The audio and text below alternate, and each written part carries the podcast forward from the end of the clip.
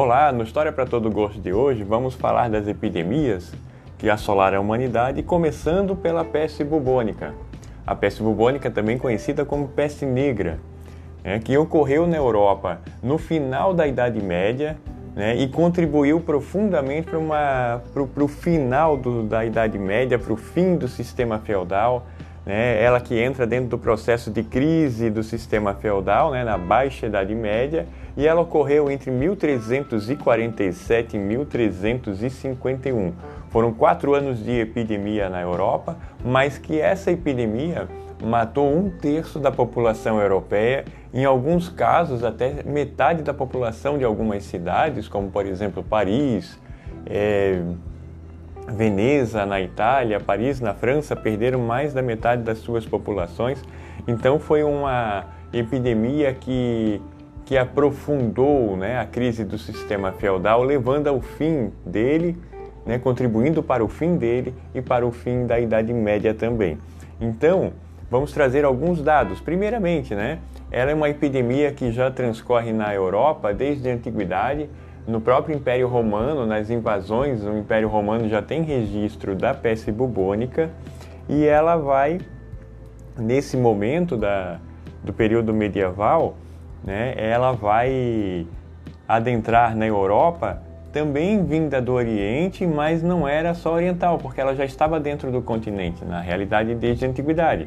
E ela era produzida pela falta de higiene, porque ela é produzida por uma bactéria chamada Yersinia pestis, uma bactéria que vive na pulga do rato.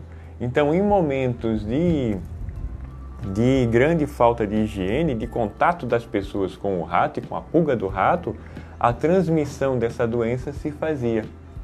Aí o problema foi que em 1347, né, ela vai muito rapidamente entrar no sistema respiratório. E quando, e quando ela entra no sistema respiratório, ela se faz pela transmissão pelo ar também, ou seja, transmissão principalmente via oral.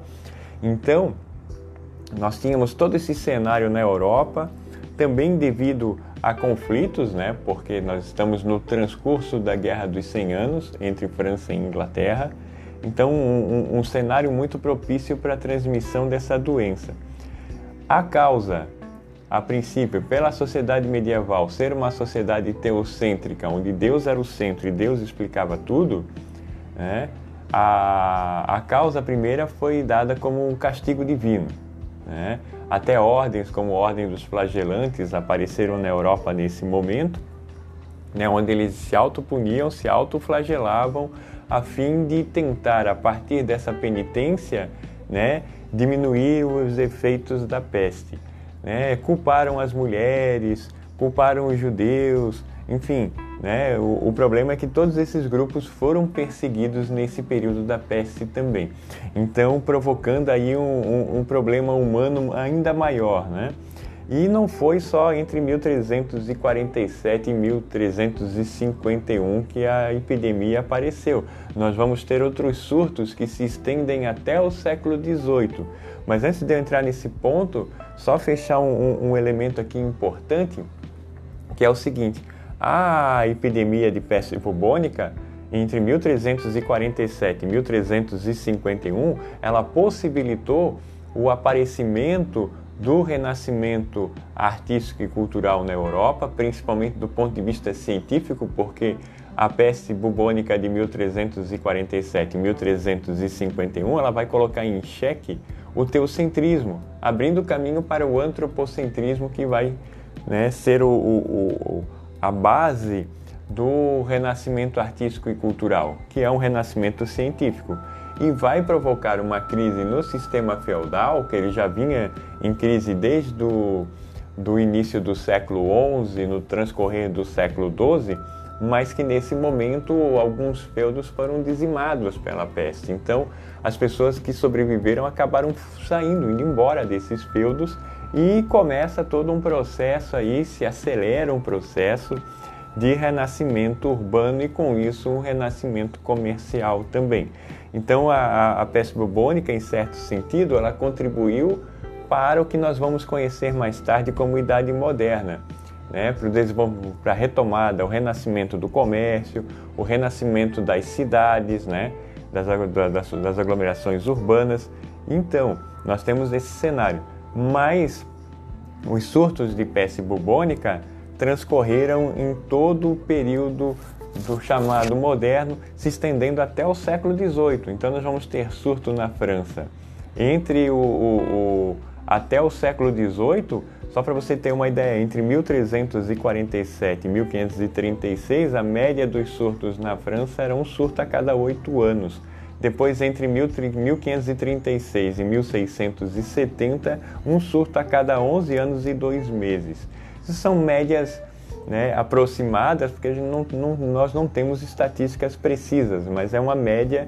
Né? Londres contou com surtos em 1603, 1625, 1665, Milão e Veneza, 1576, 1630, na Espanha, 1596, 1602, 1648, 1652 e 1677, 1685. Né? Então vejam que esses surtos eles é, é, se atra atravessaram essas cidades europeias, esses países, né? E tendo um grande surto na França também, é bom registrar isso, em 1720. Então a peste bubônica assolou a Europa até o século XVIII com muita intensidade, e aqui nós não estamos relatando os surtos de tuberculose, varíola, cólera, que também assolaram a Europa até o século XVIII com muita intensidade. E aí vejam os impactos da peste bubônica né, no decorrer desses séculos, mas só para ter uma ideia, Florença perdeu praticamente 50%, da, mais de 50% da população, porque em 1338 contava com 110 mil habitantes, em 1351 aproximadamente 50 mil habitantes. Siena também 20 mil habitantes em 1347, 15 mil habitantes em 1349 e 12.500 habitantes em 1380. Então nós temos esse cenário, né, que as cidades europeias sofreram muito com o impacto da, da peste bubônica, né, trazendo esses números só para vocês terem uma, uma, uma ideia. E é interessante porque esses dados estão no livro de Jean Delimot, História do Medo no Ocidente, que é uma leitura muito interessante que nos traz dados sobre a, a, a peste bubônica muito interessante e também sobre os comportamentos frente à, à peste, né? Que era exatamente essa ideia de ser a peste um castigo divino, não é? Então são dados muito interessantes da forma como que a população se comportava com medo da peste, não é? Então hoje a gente traz nesse episódio esse, esse, breve relato da peste bubônica que ocorreu na Europa entre 1347 e 1351 e provocou a morte de aproximadamente um terço da população europeia.